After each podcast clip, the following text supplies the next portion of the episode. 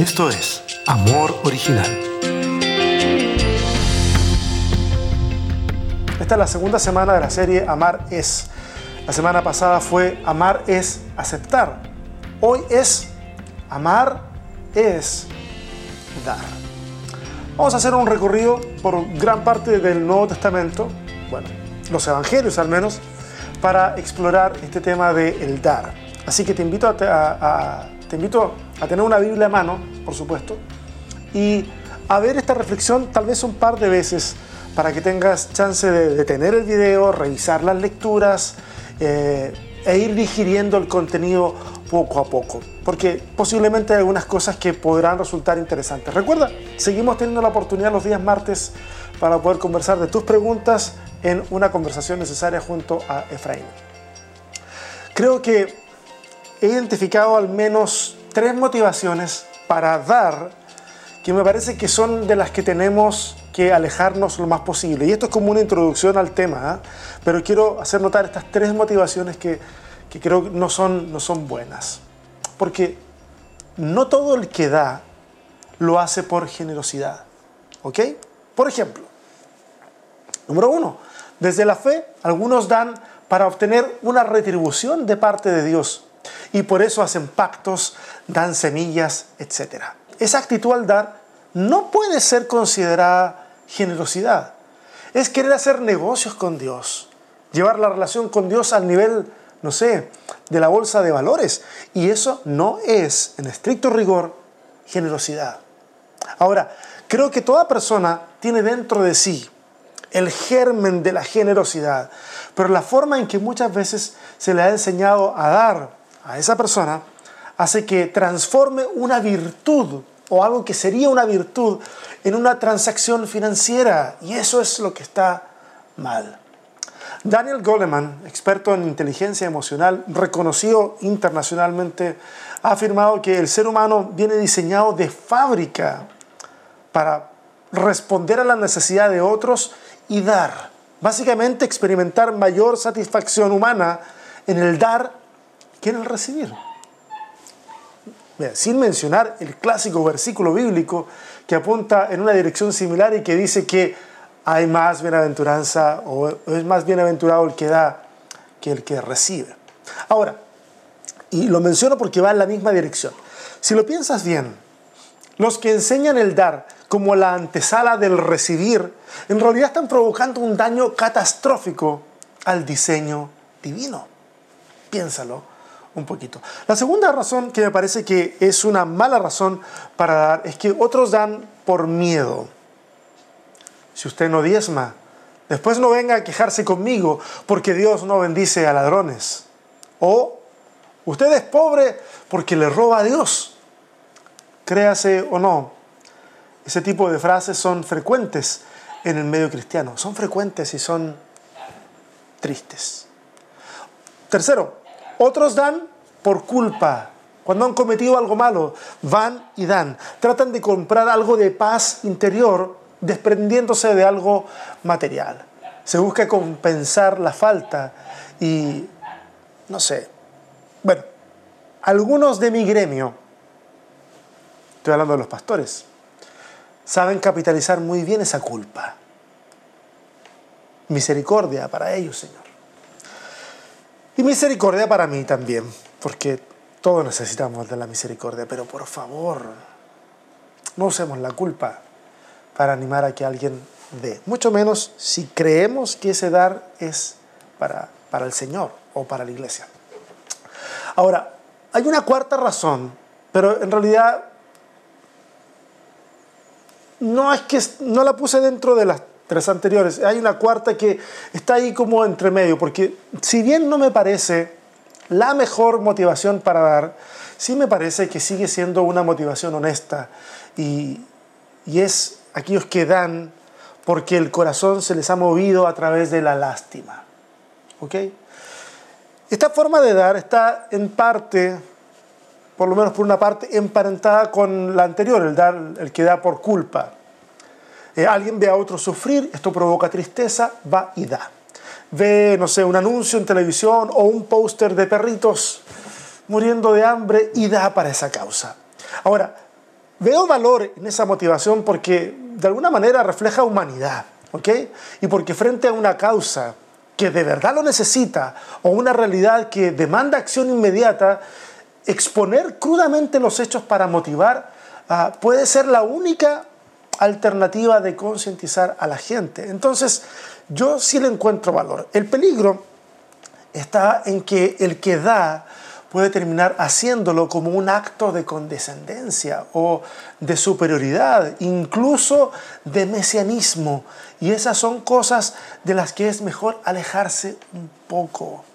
No podemos pretender querer cambiar al mundo asumiendo la actitud de un héroe al rescate. ¿Ok?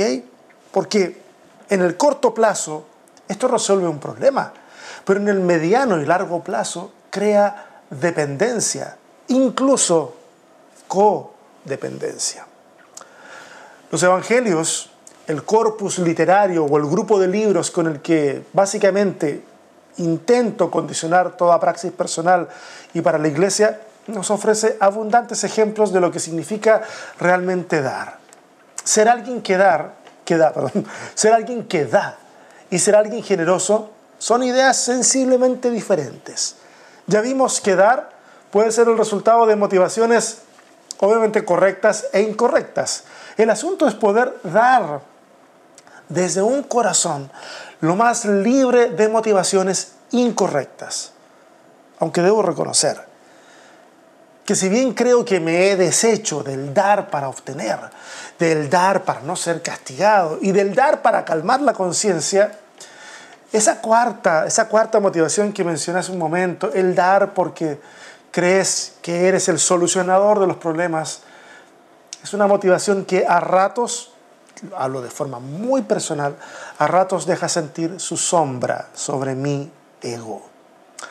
Así que yo también les invito a ustedes a hacer el ejercicio de observar cuáles son las motivaciones que tienen y que contaminan nuestro acto de dar. Pero la generosidad es algo distinto porque conlleva básicamente la idea de no buscar la retribución. Vimos eso en, no sé si se acuerdan, en la mesa de los que sobran. La invitación de Jesús a invitar a aquellas personas que jamás podrían devolver el favor, pero hacerlo y aquí, aquí hay un punto interesante, hay que hacerlo respetando la dignidad de los invitados, aunque ellos crean incluso no ser dignos de nada. Eso es generosidad. Así que permítanme por un momento usar la palabra generosidad en lugar de la palabra que anuncia la enseñanza que es la palabra dar. ¿Ok? Vamos a hacer un breve recorrido entonces por los evangelios para ver algunos elementos interesantes. Y spoiler alert, ninguna o ninguno de los elementos que veremos tienen que ver con dar en una iglesia o a un sistema religioso. Porque reducir la generosidad a dar diezmos y ofrendas es jibarizar la generosidad, achicarla para que calce con un sistema. Y eso ya, eso ya no, es, no es necesariamente generosidad, puede ser simplemente religiosidad o ritual, no lo sé. Ok, vamos viendo algunos elementos que nos ofrece el texto bíblico. Número uno, la generosidad no necesita de reconocimiento. Ustedes están viendo ahí un pasaje de las Escrituras eh, que está puesto en la pantalla. Este pasaje inaugura una sección del capítulo que va a hablar de los tres ejercicios espirituales más relevantes del tiempo de Jesús. Estos ejercicios espirituales estaban al alcance de todo el mundo. Ustedes van a notar que no aparece nada como escudriñar las escrituras, porque en ese tiempo solo las sinagogas, el templo, algunas familias muy acaudaladas tenían, si no todas, bueno, al menos partes de la Biblia hebrea. Pero estos ejercicios que aparecen allí en Mateo, eh, que es dar, orar y ayunar, estaban al alcance de todos. En cada uno de los casos, Jesús se encarga de dejar muy claro que nada debe hacerse para obtener el reconocimiento de las demás personas. La invitación es a hacer las cosas en lo secreto. La traducción de la Biblia más popular que tenemos en español, la Reina Valera, incluye la frase, así tu Padre que ve lo que se hace en secreto, te recompensará en público. Quiero decir algo respecto de lo último, donde dice en público. Porque al parecer esta frase es una interpolación tardía, es decir, un añadido posterior, que no estaba en los manuscritos más antiguos. Por eso, versiones que se han beneficiado del descubrimiento de manuscritos más antiguos, versiones como la NBI o la NTV o la, la Dios habla hoy, la DHH, iba a decir, no, nadie iba a saber cuál era, la Dios habla hoy, omiten esa expresión en público, lo que en realidad hace total sentido con el texto, porque bajo ninguna condición la generosidad puede incluir el deseo evidente u oculto de recibir reconocimiento de los demás. Si alguien ha de recompensar algo, será Dios. Y ni siquiera eso es licencia para hacer el bien anhelando la recompensa futura. Mira, hagamos el bien simplemente porque está bien. Número dos, la generosidad es una actitud del corazón.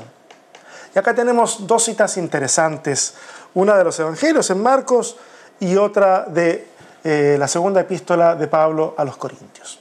El relato de Marcos es la historia de la viuda que ofrenda todo su sustento. A lo mejor ustedes conocen esa historia. Versus los ricos que daban grandes cantidades de dinero. Jesús les dice que esta mujer que está ahí observando a esta mujer, ha dado más que todos, porque el resto ha dado de lo que le sobraba, pero ella ha dado incluso el dinero que necesitaba, todo su sustento. Y acá hay dos líneas de interpretación que podemos tomar. Quiero compartir ambas porque creo que son útiles y pueden ser perfectamente complementarias. La primera de ellas es la más popular, de la que siempre hemos escuchado hablar, y que nos muestra cómo alguien tan necesitado es capaz de dar incluso desde su propia necesidad o afectando la satisfacción de sus propias necesidades y así todo darlo de corazón. Estoy totalmente de acuerdo con esto. La generosidad no es el patrimonio de los que tienen mucho, también lo es de los que tienen muy poco. Cuando fui pastor, en el estado de Morelos, en México. Trabajé en una colonia, en un barrio muy pobre, gente de muy poca educación en general, de condiciones muy modestas de vida.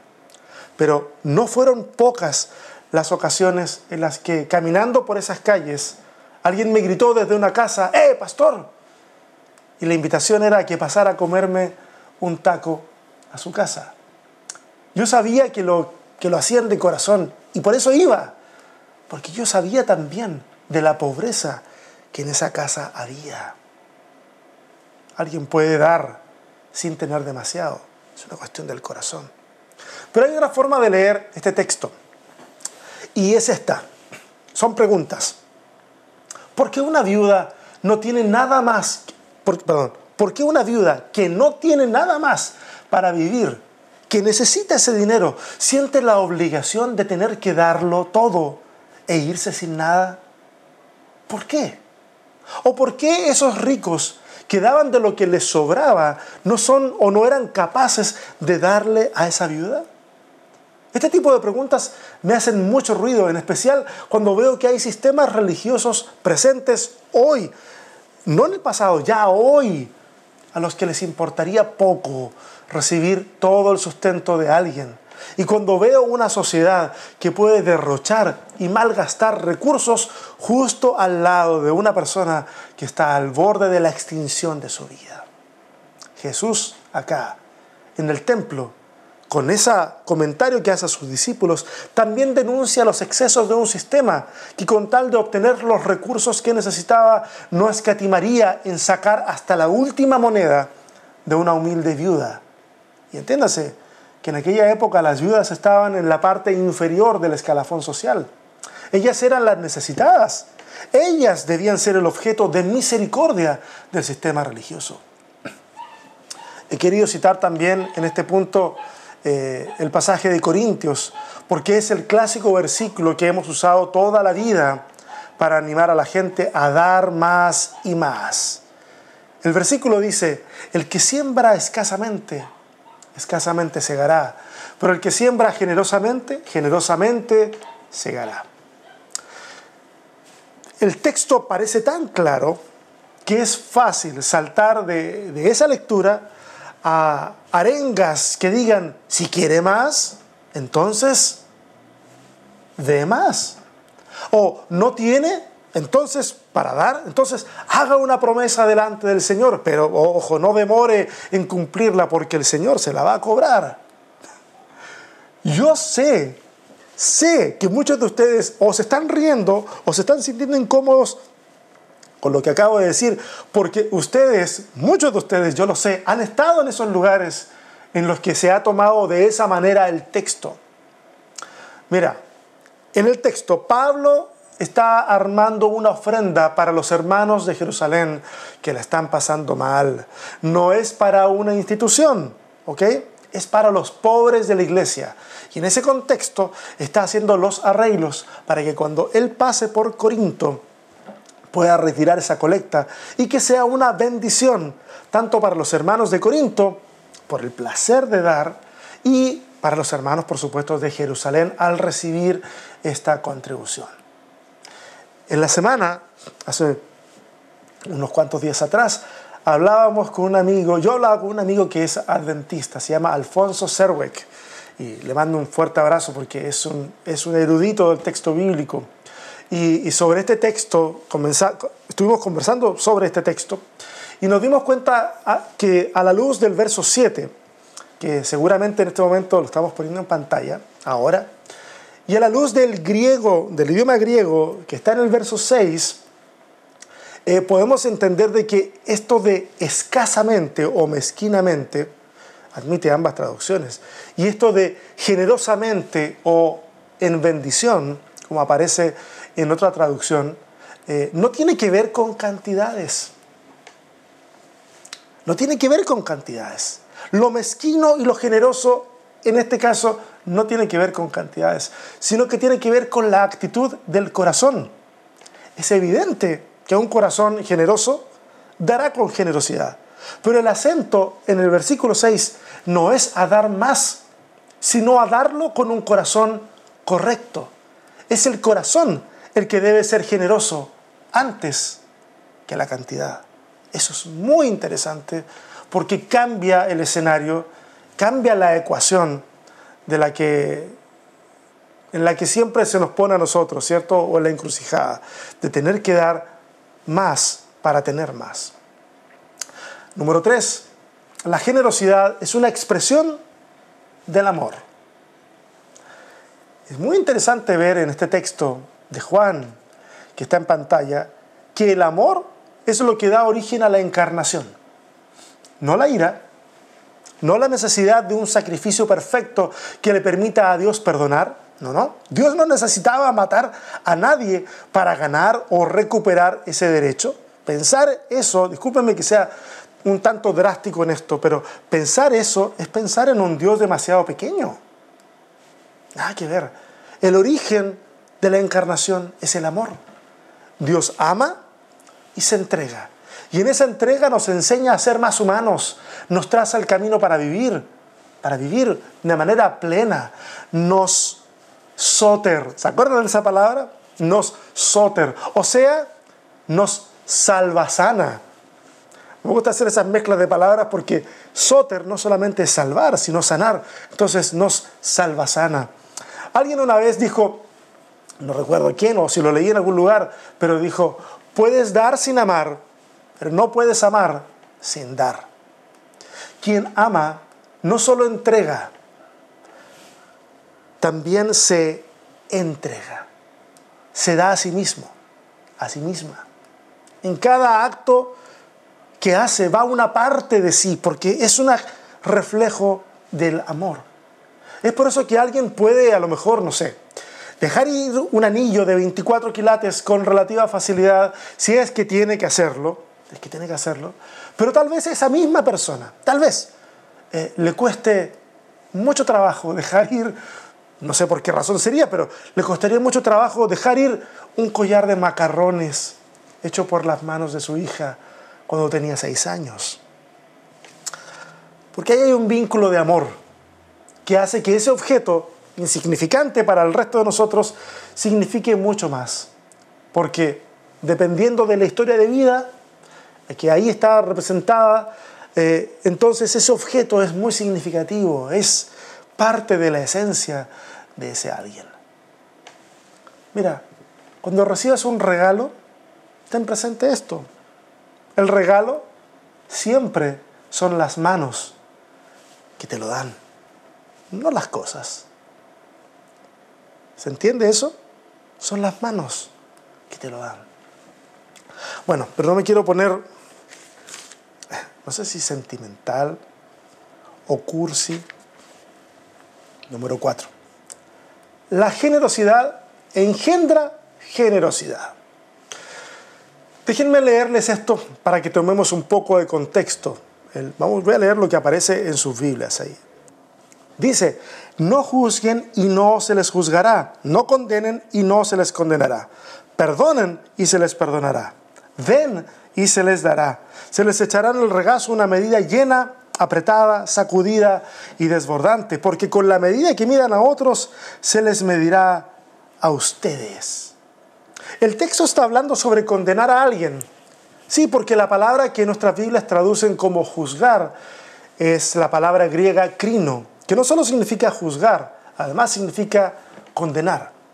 Cuando tomas el contexto anterior, el verso 36, te invito a que lo leas, ah, viene hablando de ser compasivos. Y cuando tomas el final del verso 38, en donde habla de medir a los demás, que lo acabamos de leer, por supuesto sin olvidarnos del verso 41, que tiene la conocida frase que habla de ver la astilla en el ojo ajeno, es evidente que la idea acá, cuando dice juzgar, no es la de evaluar una situación, analizarla y pronunciarse. Eso es legítimo. La idea acá es la que apunta al peligro que significa establecer superioridad y desde ahí condenar. Es a la luz de todo esto que debemos interpretar eso de den y se les dará. Una vez más, no se trata de darle a una institución, se trata de darle a tu prójimo lo que necesite. Pequeño paréntesis. Mira, quiero aclarar algo. Yo no estoy en contra de que quieras dar dinero en tu iglesia. Toda institución necesita un medio para poder sustentarse, desarrollar actividades que vayan en la ayuda de la misma comunidad y que esa misma comunidad pueda verterse en los barrios, las colonias, las ciudades. Así que, si por favor, si perteneces a una iglesia y sientes que ese es un lugar al que puedes llamar tu casa, tu gente, tu espacio, anda y sé generoso, sé generosa. Mi problema es cuando la institución monopoliza la generosidad como algo que solamente puedes hacer ahí. O que si por dar en otro lugar no diste ahí, entonces Dios va a tomar cartas en el asunto. Cuestiones así. Eso es lo que debe detenerse, porque eso es muy malo. Existen mejores formas de incentivar la generosidad dentro del marco de la institución. Ya hablaremos de eso en, algún momento, pero por favor, si alguien ha utilizado todos estos versículos para hacer que la gente dé en su iglesia, no son, no son las mejores indicaciones del texto bíblico para poder hacerlo. Y mira, dar es soltar. Cada vez que le des a alguien, cada vez que le des a alguien, olvídate que le diste. No trates de seguirle la huella a tu generosidad, ver en qué gastó cómo usó lo que le diste. Eso es querer seguir poseyendo lo que se supone dejaste ir. En la medida que nuestro nivel de vida va creciendo, nuestra sed de poseer va creciendo. Nos cuesta soltar las cosas. Preferimos botar comida a dejarla ir para saciar el hambre de alguien fuera del círculo familiar.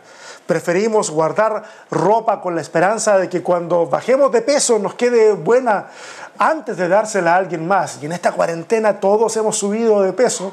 Bueno, muchos hemos subido de peso y lo mejor será entonces que dejemos ir esa ropa que a lo mejor ya no nos queda.